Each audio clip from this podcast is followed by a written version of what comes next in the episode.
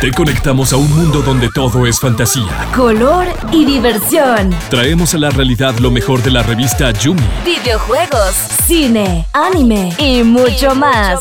Inicia en los 1027 Exabytes.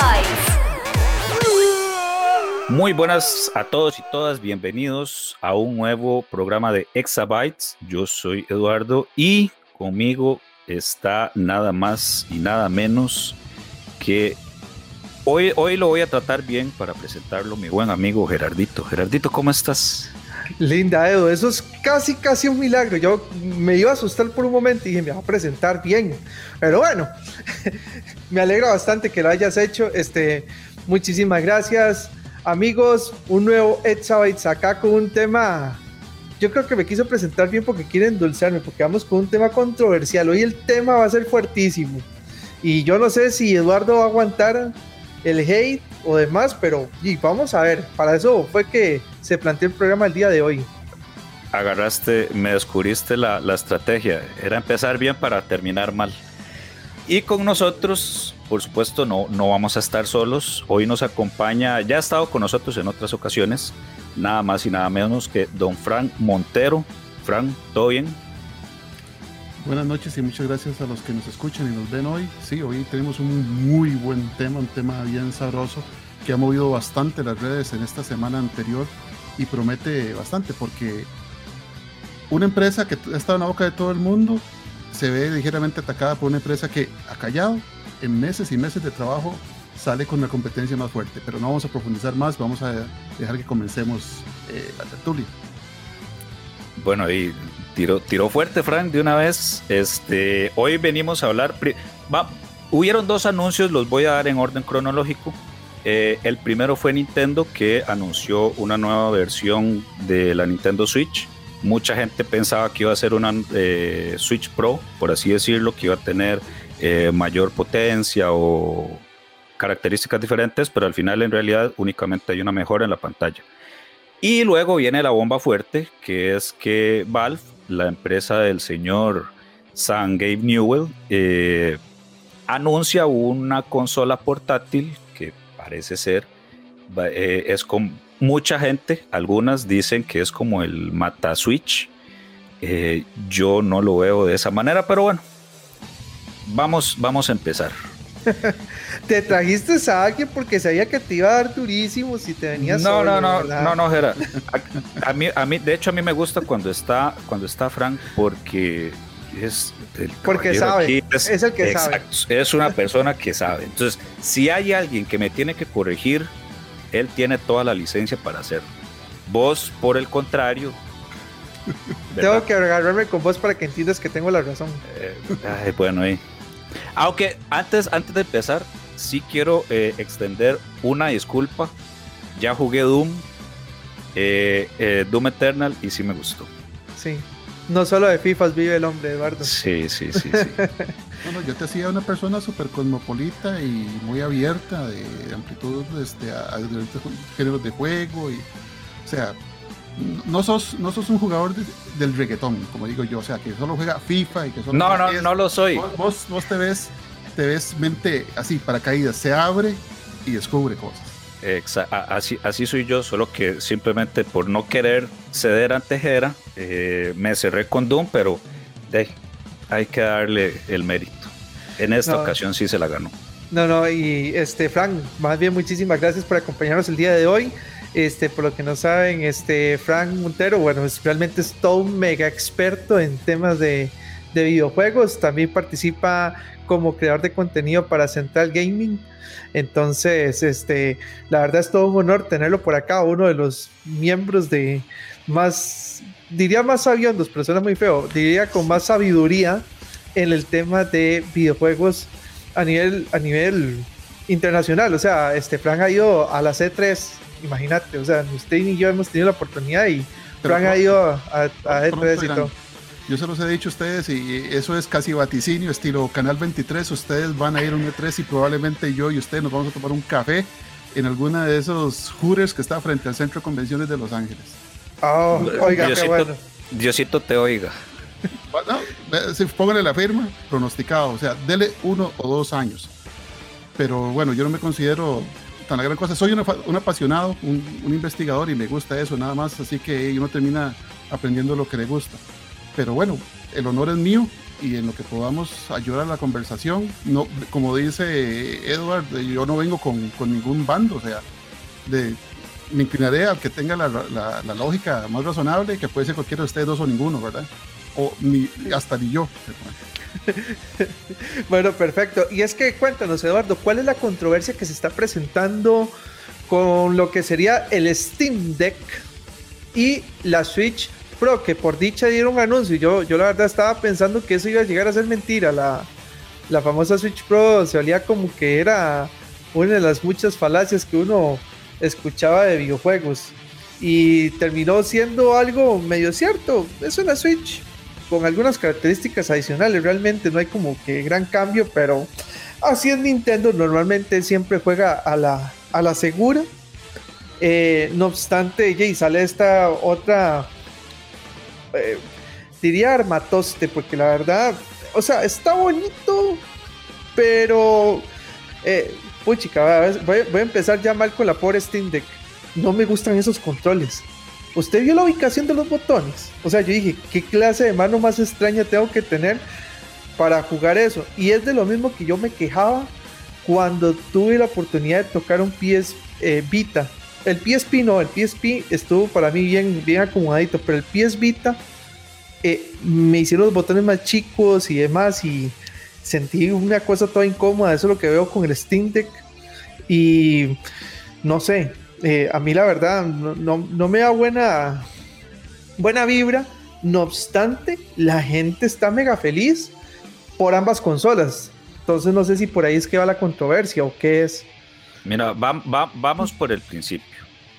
Eh, la Nintendo Switch, primeramente te tengo que corregir, no es una, no se llama Nintendo Switch Pro, simplemente se llama Nintendo Switch OLED sí, sí, OLED, tenés razón. Porque la característica principal que tiene es que pasa de una, una pantalla de 6,2 pulgadas de LCD a una pantalla OLED de 7 pulgadas. O sea, lo que tiene es 0.8 pulgadas más grande. De ahí en fuera. Ajá. De ahí en fuera, todo es lo mismo, con excepción del de, eh, almacenamiento interno, que pasa de 32 a 64 gigas. De ahí todo sigue teniendo una Nvidia Tegra X1. Eh, la batería sigue es del mismo tamaño, dura aproximadamente 9 horas. Pesa más, eh, la original pesa 297 gramos, la nueva va a pesar 320.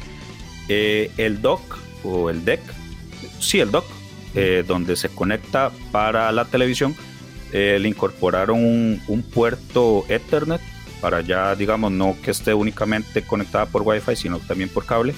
Y el precio que va a ser de 450 dólares de salida.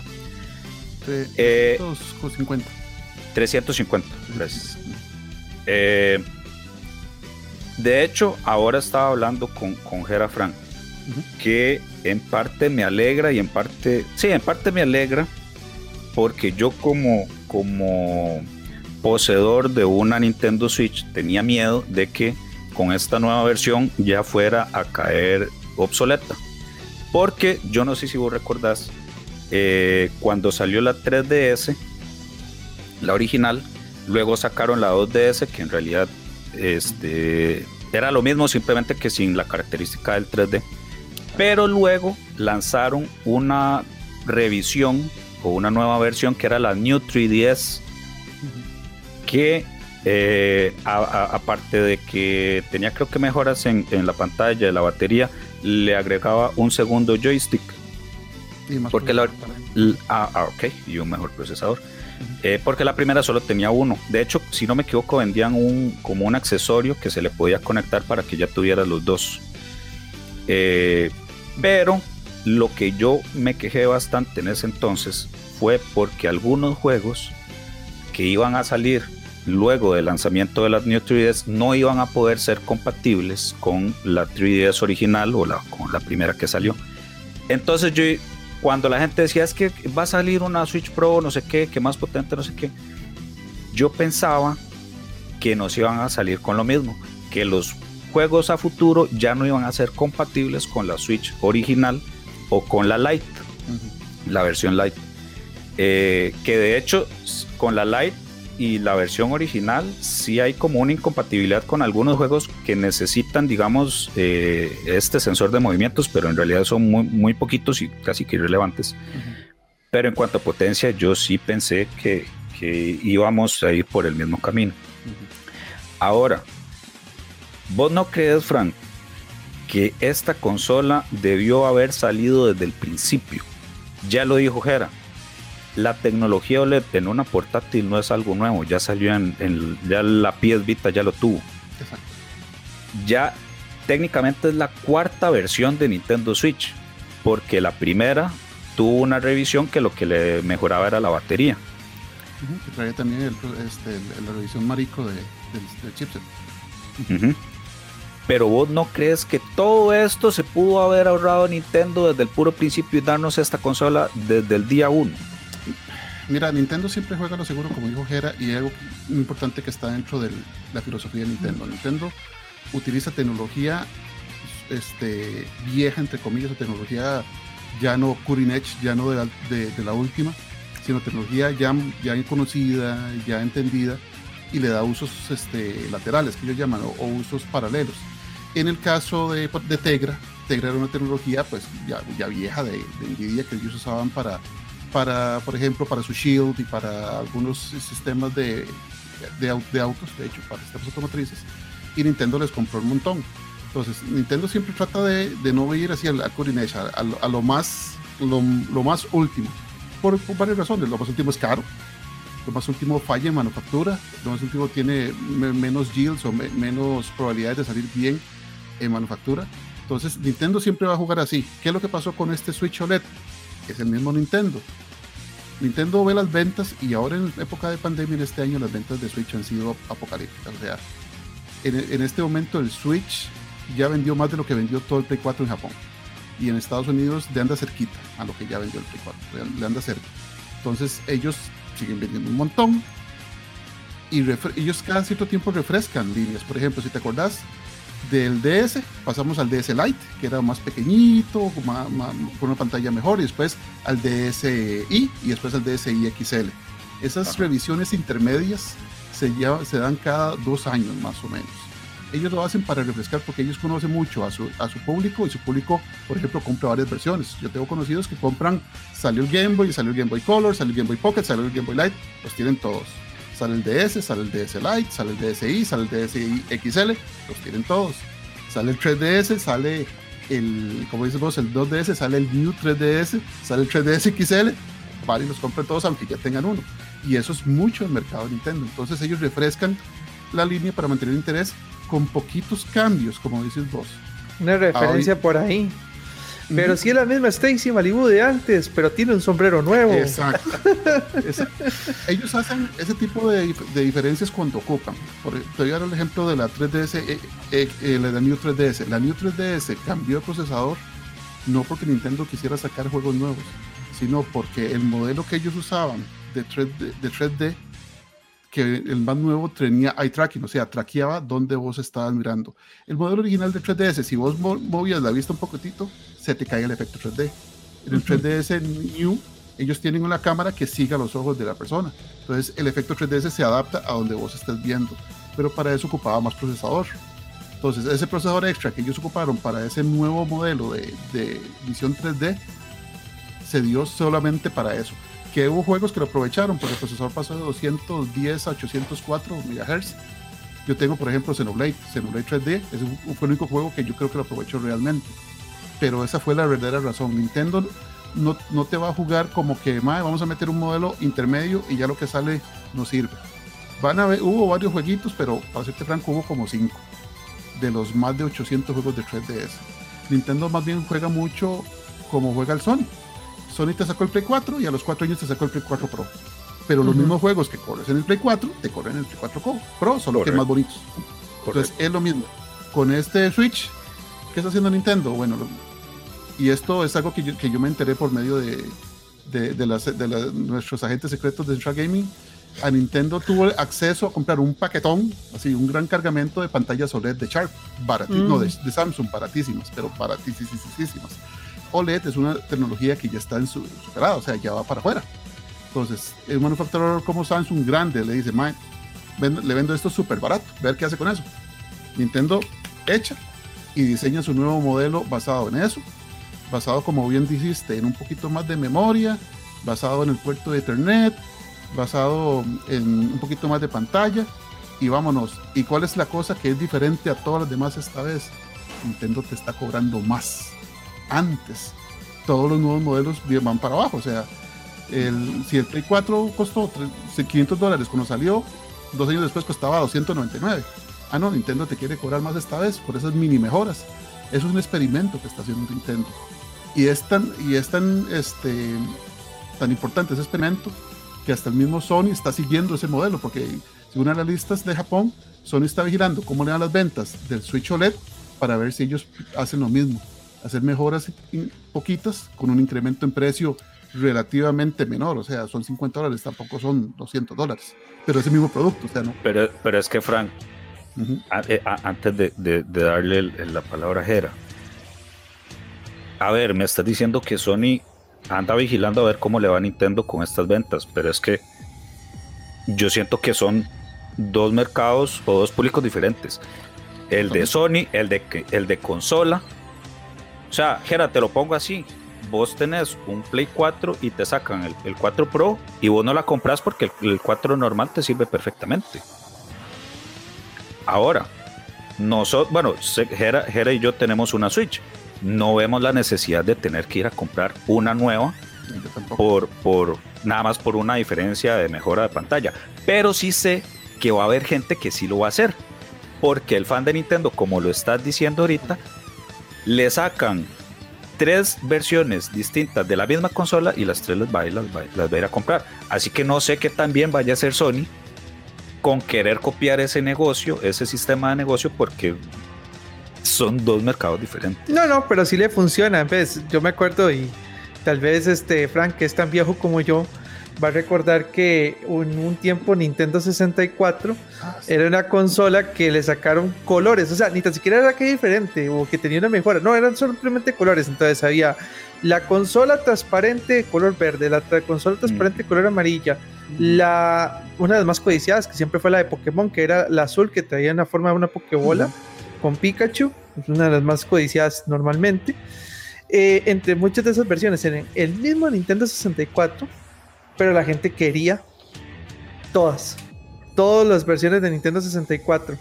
Eh, esto mismo lo copió Play y Play también lo ha hecho. O sea, en PlayStation 4 estuvo la versión de Spider-Man, que estuvo la versión de tal otro y se vendía. O sea, Pero es uno que- conoce, uno conoce gente que es muy fanboy de X marca, digamos, no solamente Nintendo, que te compra cualquier cosa con nada más que tenga algo distintivamente diferente.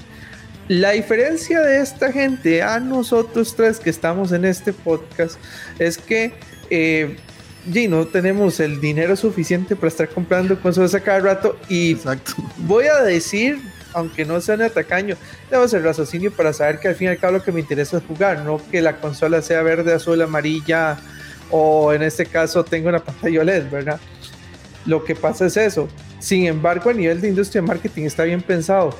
Adicionalmente, quiero aportar algo que dijo Frank y es que Nintendo al jugar a la segura es mucho por el tema de cómo trabajar con, con los desarrolladores de sus licencias. Al ser tecnologías, digamos, viejas, entre comillas, ellos ya saben que los programadores pueden hacer juegos conociendo muy bien esa tecnología. Algo que pasa muy... El problema que le pasa normalmente, mejor dicho, a PlayStation.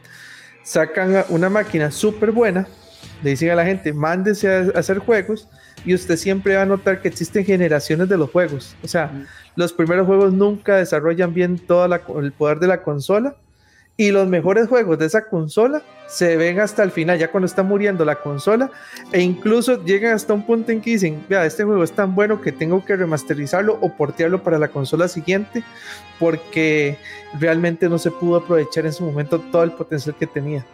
Nintendo no, Nintendo de una vez a la segura. Este, este, esto es lo que tiene la consola y ustedes saben cómo funcionan sus dispositivos.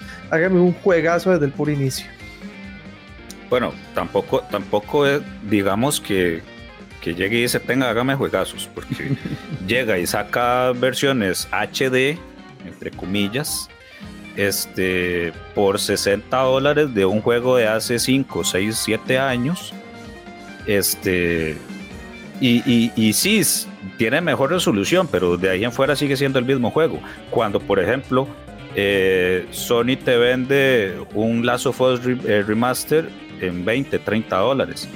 Eh, una Microsoft te vende una Master Chief Collection en 30 dólares y son 4 o 6 juegos. Pero si ya lo explicamos en un podcast. Sí, sí, yo sé, yo, yo sé, yo sé, pero es que cuando, cuando hablan de Nintendo y, y, y, quiero, y tras de, y otra cosa que también dijo Frank, te venden la consola más cara. No es que te, no es que te la rebajan, te la, te la saca más cara y la gente va y la compra. Eso es, eh, eh, eso es lo que me estresa a mí.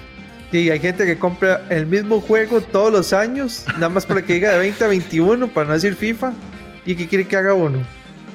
Sí, hay mercado. Pues, sí, pero es diferente. No es lo mismo pagar 60 dólares que pagar 350, 400.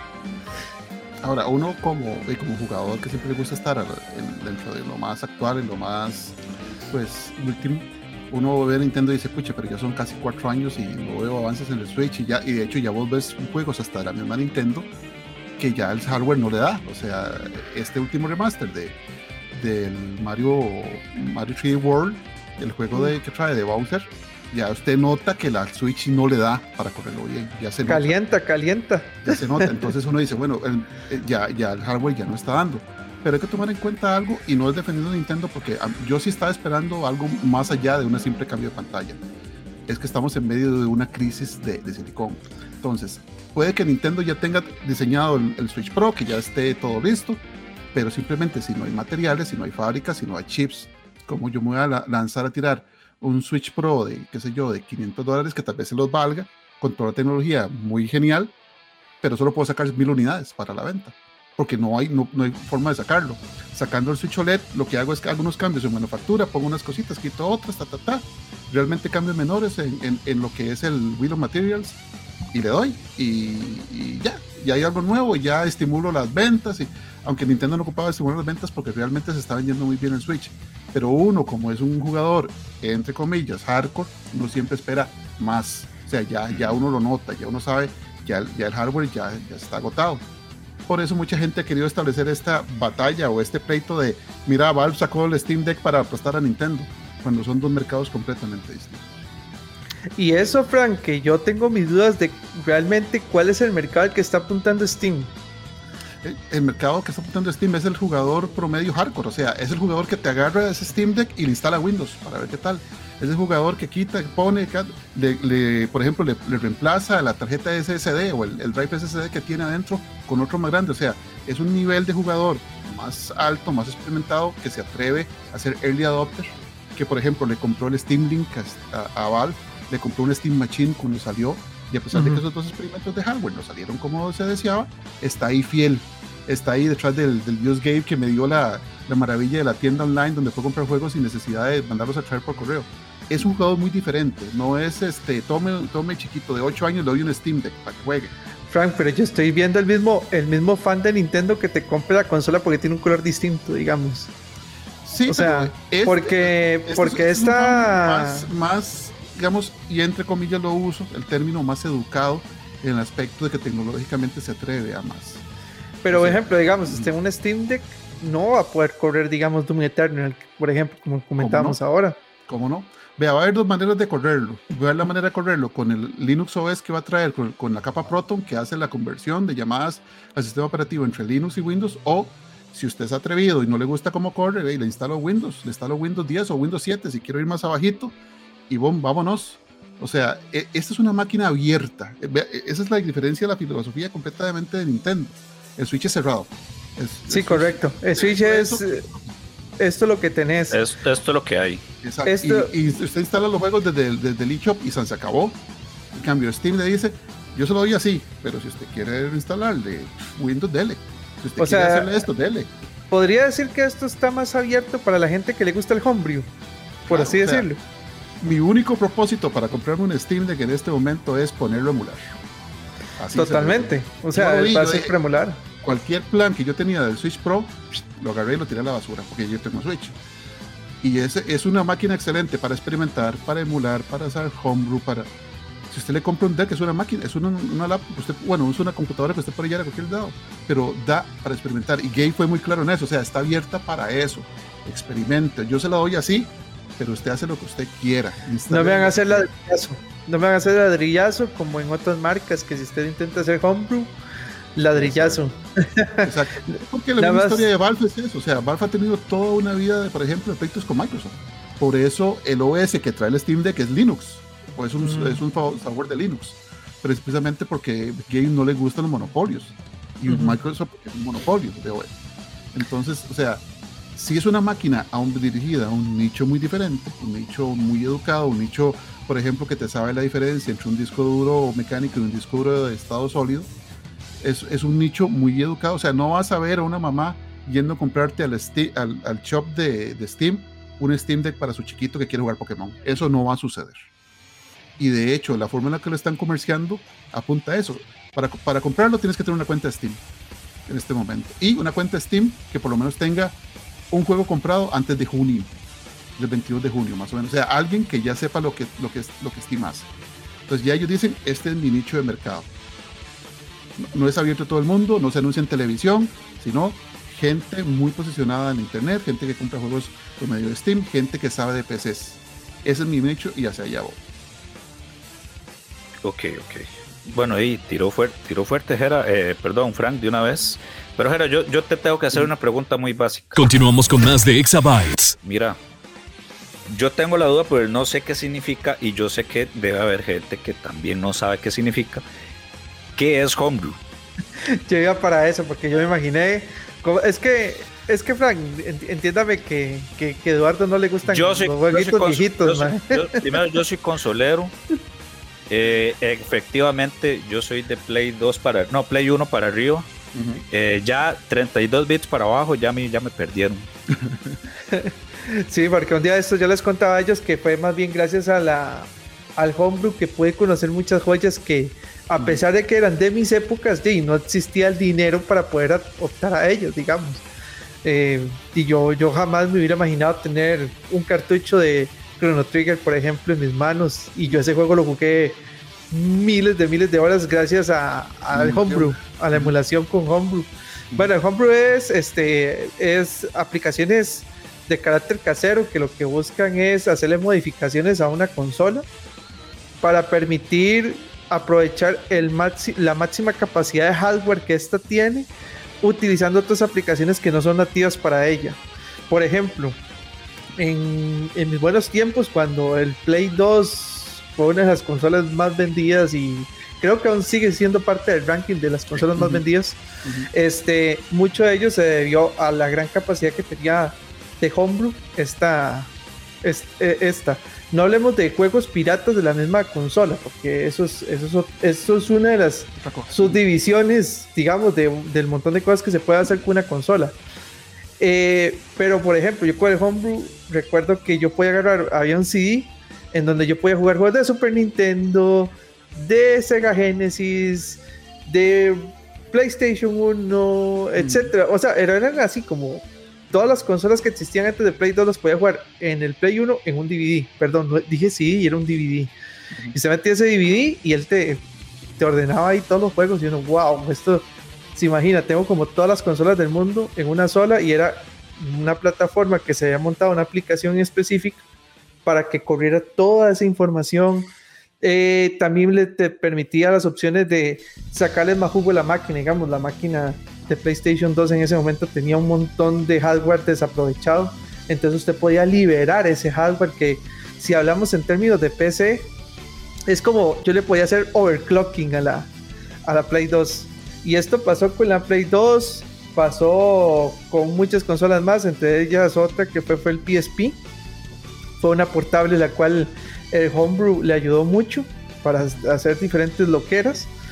Y Eso es lo que significa Homebrew. Entonces, eso es, es por medio de aplicaciones no nativas hechas por otras personas para contribuir al rendimiento del hardware de una consola específica. O sea, Caribe. No, es que la piratería es diferente. No necesariamente. Te voy a dar un ejemplo de una aplicación Homebrew que no es caribeña. Por ejemplo, eh, usted sabe muy bien que el Wii no, no, reproduce DVDs. Eh, ajá. Pero el Wii, el Wii sí tiene un DVD drive. Ah, ¿Por qué no el Wii no reproduce DVDs? Porque simplemente Nintendo no le roncó la gana para la licencia.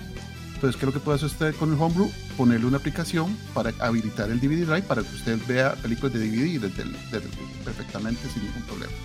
Esa es una forma de Homebrew que no es pirata, o sea, que no, no está pasándole por encima los derechos de nadie, pero que mejora las funciones propias de la máquina que compraste. Está bien. Era- tenía que llegar Frank para. No, él te, él te puso un ejemplo, lo que dije yo, que usted no entiende son otros 100 pesos, digamos. Sí, pero eh, ay, deja- deja- déjame llevarte la contraria, nada más. Eh, mira, Frank, algo, algo importante que dijiste. El, el mercado que va a la Steam Deck es un nicho, primero muy pequeño, que va más a la experimentación con la consola. Y diste un ejemplo que yo también lo quería mencionar y es la Steam Machine. Cuando salió, bueno, cuando, cuando lo habían anunciado, habían dicho que iban a sacar una cada año. O sea, una, como una versión diferente cada año. Empezando por ahí, vamos mal. Exacto. Y segundo, ¿cuánto duró estas, estas conso- consolas, entre comillas? Sí, Do- dos años a lo mucho. exacto. Está bien. Esta, esta Steam Deck va para una persona que claramente sabe que se va a ir a arriesgar. Que sabe que de aquí a probablemente dos años o tres a lo mucho, eh, va- le, le va a hacer los santos óleos. Es probable. pero vivimos en una eh, eh, época distinta a como cuando salió la Steam Deck. Ahorita no estamos para andar botando el dinero así porque sí en una consola que sí me la pinta muy bonito y que puedo jugar prácticamente todo el catálogo de Steam. Pero no sé de aquí a futuro si la consola me va a rendir o, o- o va- le va a seguir dando este soporte, etcétera, etcétera. Que sí es verdad, eso como estás diciendo, es una consola abierta y vos mismo le puedes dar el soporte, pero una persona como yo, que soy muy de plug and play, sea, chao. Sí, eh, para darte un ejemplo, ellos apuntan tanto a un mercado así de, de educado que la única forma de que vos puedas jugar juegos sacándola de tu pa- del paquete, ¿verdad? Sí, brand new, de- la sacas del paquete, la cargas y la prendes, es teniendo una cuenta de Steam. No, no agarras un cassette y se lo metes, o no agarras una llave de malla y se la metes, tienes que tener una cuenta de Steam habilitada desde el inicio. Entonces ya ellos dicen, esta consola es para gente que usa Steam, primero, antes que todo. Si usted no usa Steam, tiene que ya educarse en ver, bueno, cómo, le meto juegos, cómo me suscribo a Steam, todo eso. Pero ya ellos te van diciendo, bueno, esta es la gente que nosotros queremos. Y sí es cierto, o sea, Valve no se distingue precisamente por sus años de soporte a sus experimentos. Eso es totalmente de acuerdo. ¿Cuál es la, tal vez la ligera diferencia? Que el Steam Machine no era tan abierto. Eh, El Steam era básicamente un minículo, un accesorio de, comunicación de, de la computadora a la pantalla.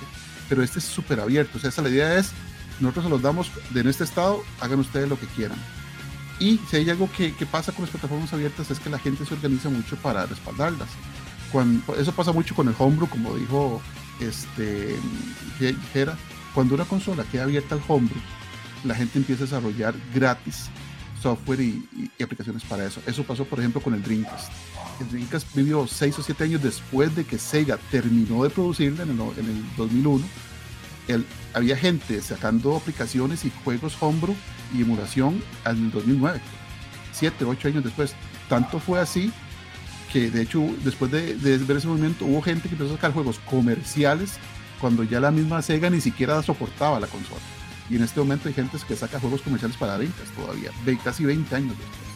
Entonces, cuando usted le da a una comunidad de gente que es relativamente sabe, que sabe sobre el asunto, una plataforma abierta o no, pero ya, ya lista, la gente se organiza para soportarla.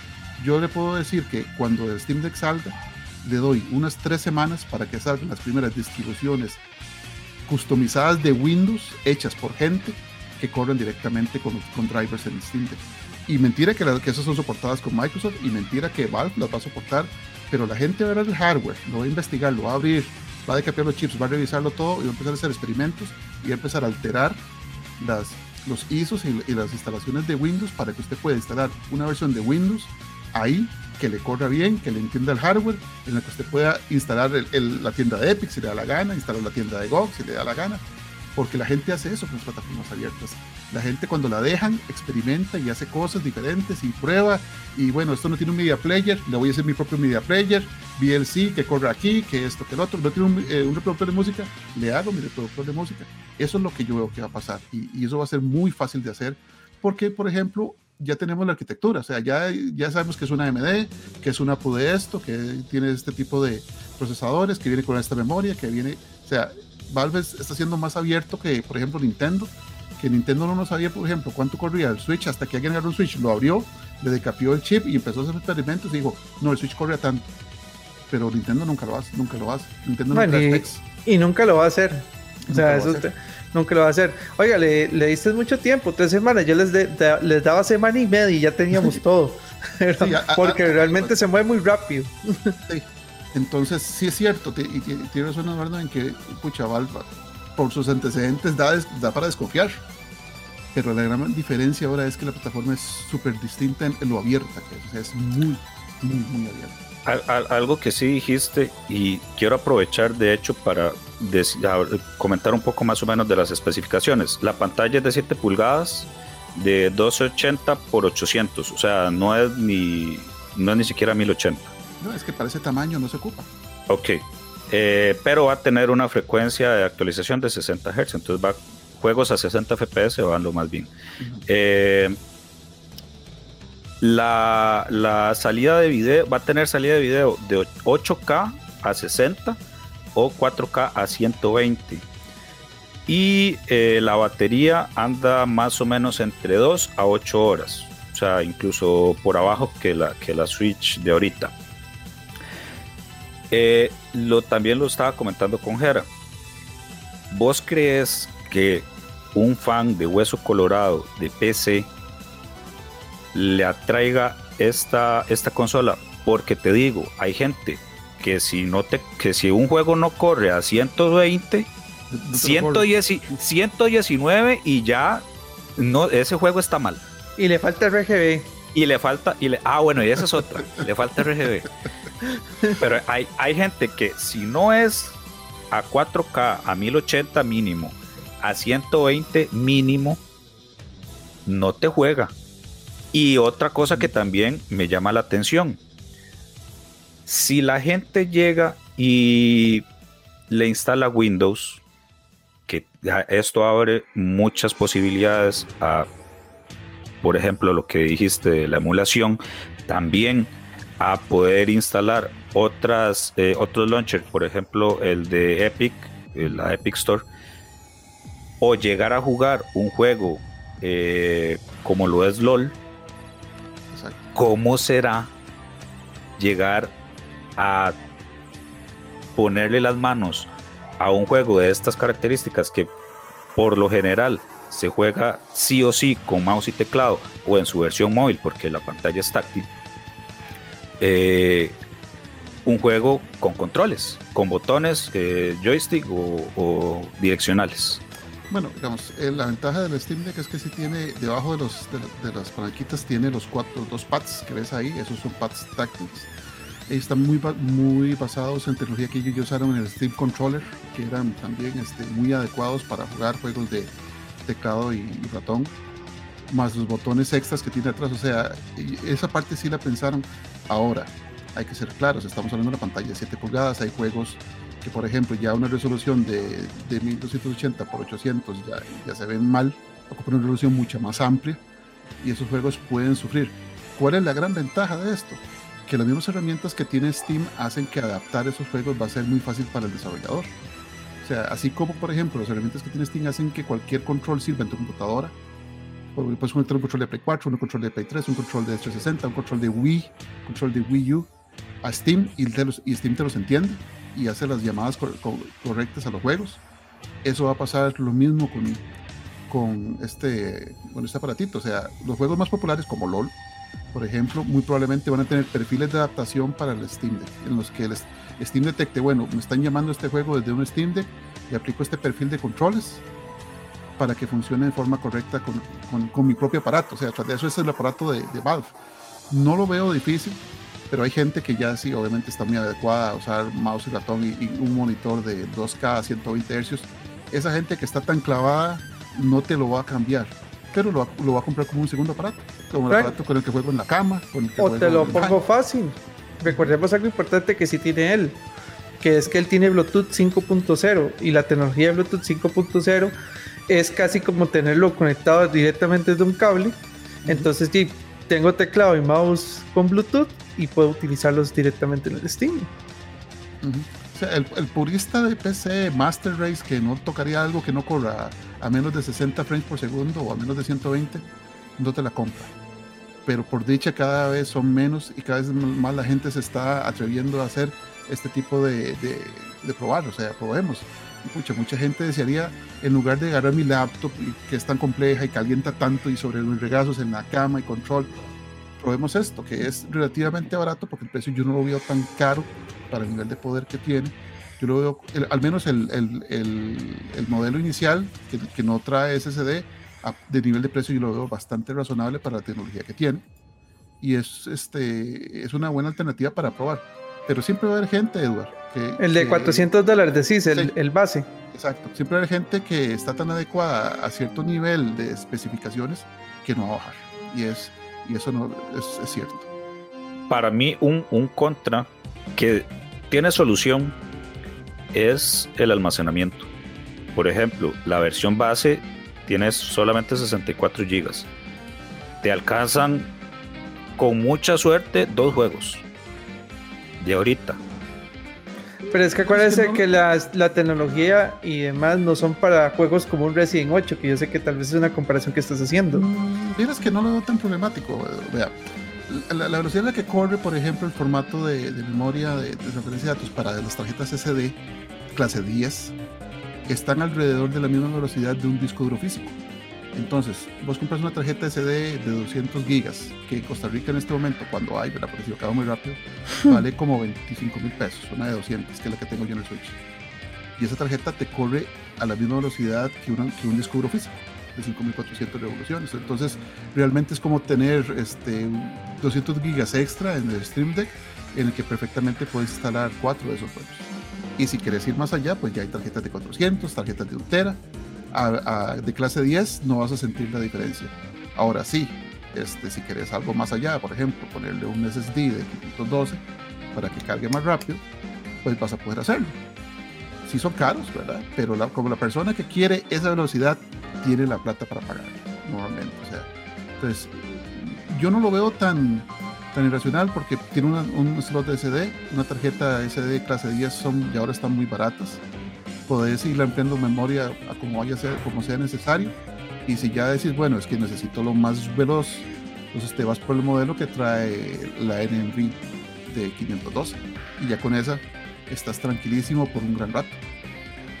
Era, sí, sí me preocupó eso que dijiste de o sea, no puedo llegar a jugar un, un juego como Resident 8.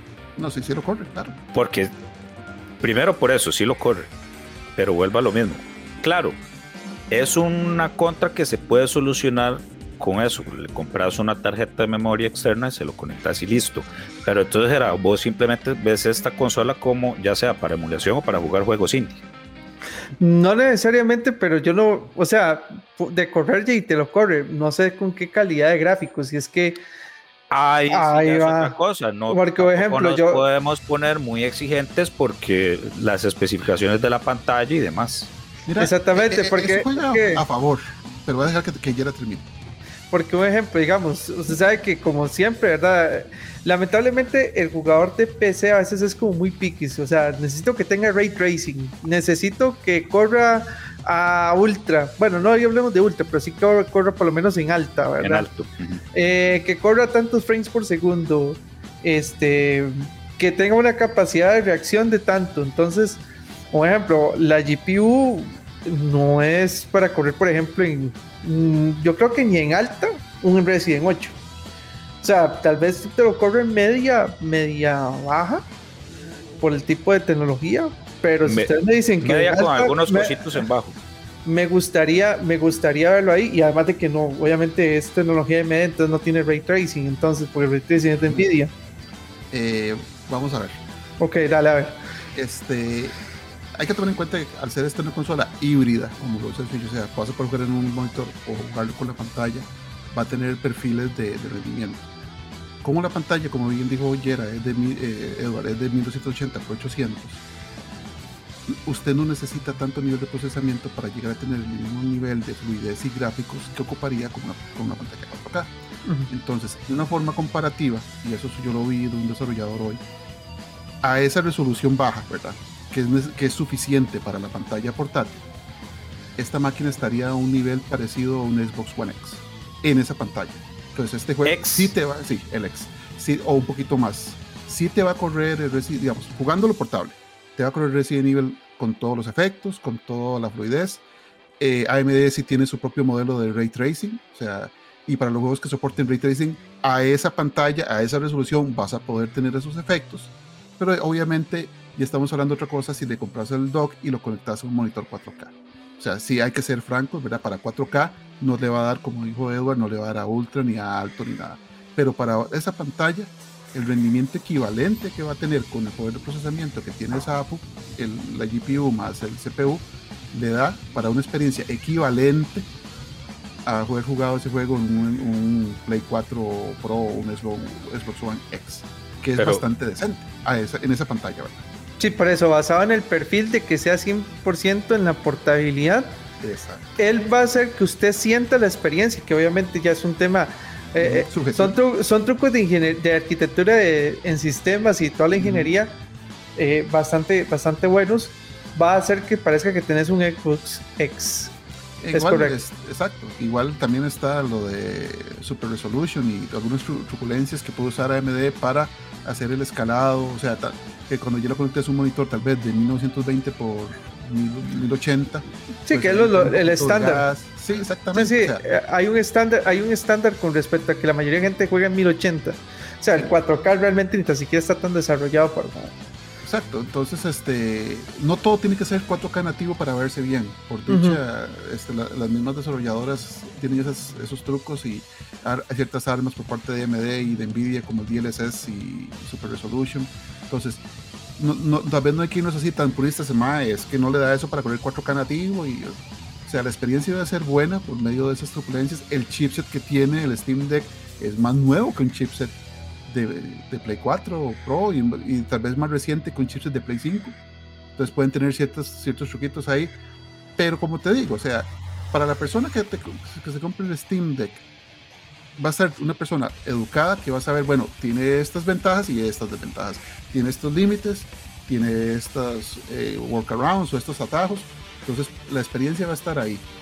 Y si solo juegas portátil, va a ser la mejor portátil que vas a tener, el mejor rendimiento portátil que vas a tener en este momento. No hay duda. No hay nada que se le compare a nivel portátil. Pero donde sí perdieron a Jera fue en la, y ya lo dijo, en la distribución de los botones.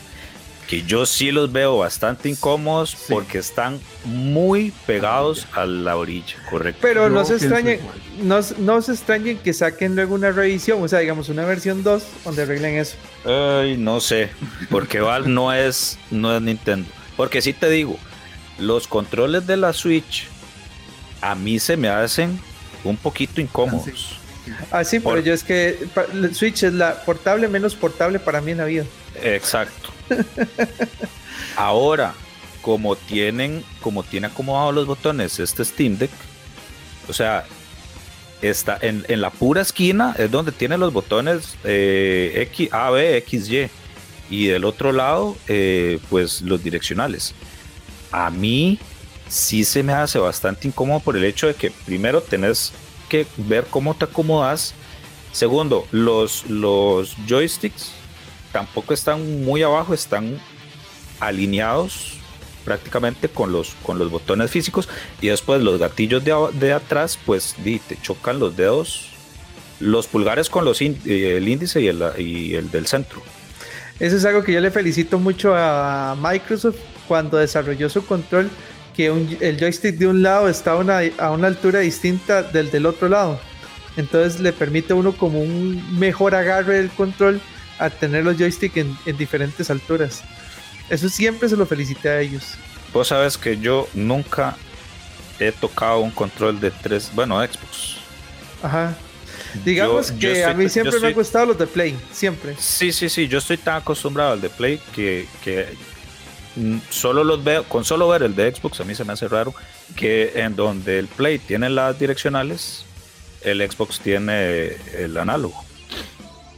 Sí, pero es que es una cuestión mucho de el tipo de público y orientación para el que va a los juegos de Xbox. Si ustedes siempre fueron como el Halo, este Gear el, el Gears of War, entre otros tipos de juegos muy similares. Entonces, eh, ese tipo de acomodo del control permitía hacer muy, muy fácil. Digamos, por ejemplo, ahora que te gustó mucho el Doom, eh, te hubiera facilitado mucho eh, en No. ciertos juegos de Doom.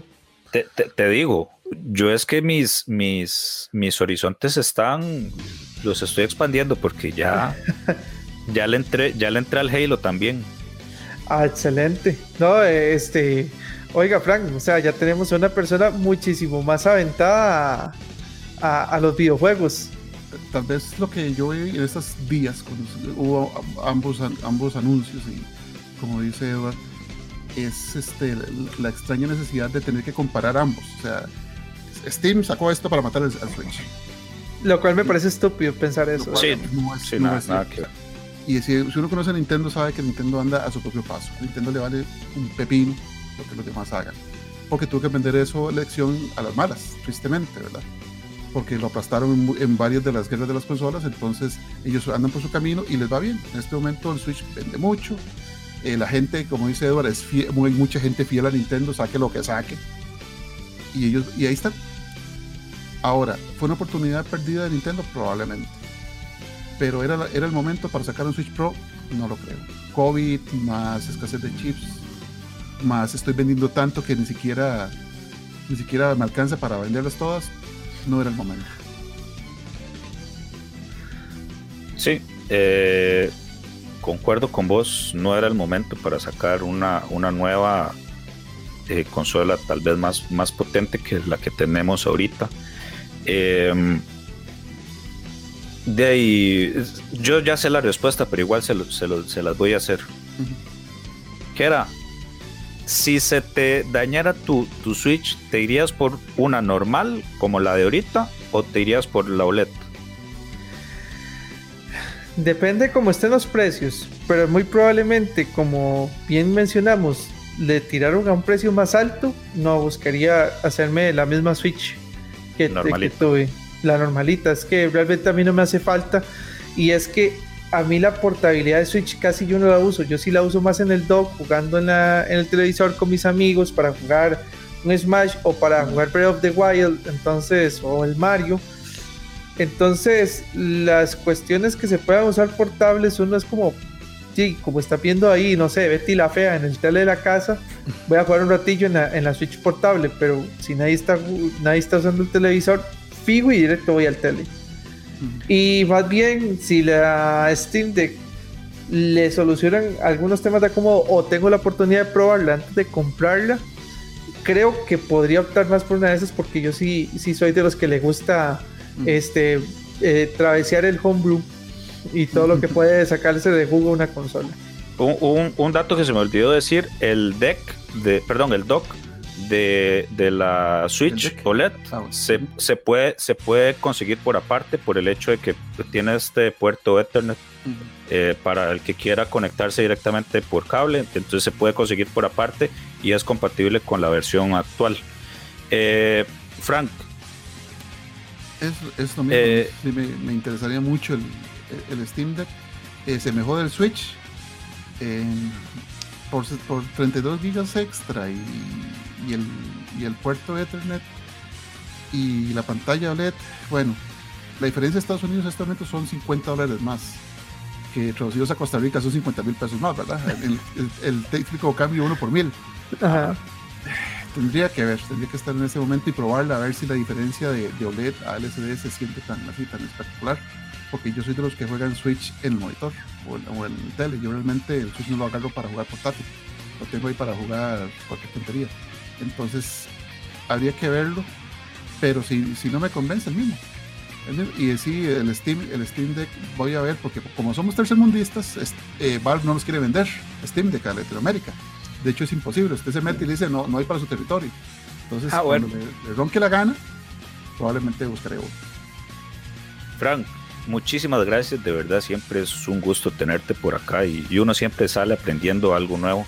Gerardito, eh, nos fue bien, nos fue bien, me alegro bastante. Muchas gracias también a los que nos acompañaron en este programa. Recuerden las redes sociales de Revista Yume, Facebook, Twitter e Instagram. Y ya tenemos Instagram nuevo de Exabyte para que también nos sigan por, por esa red social, además de la página de Facebook. Y pues nada, muchas gracias nuevamente. eh, cuídense, pásenla bien y hasta una próxima ocasión. Termina un podcast más allá de Exabytes. Pero manténete en todas, porque pronto más información en el siguiente Exabytes. Exabytes. Finish him!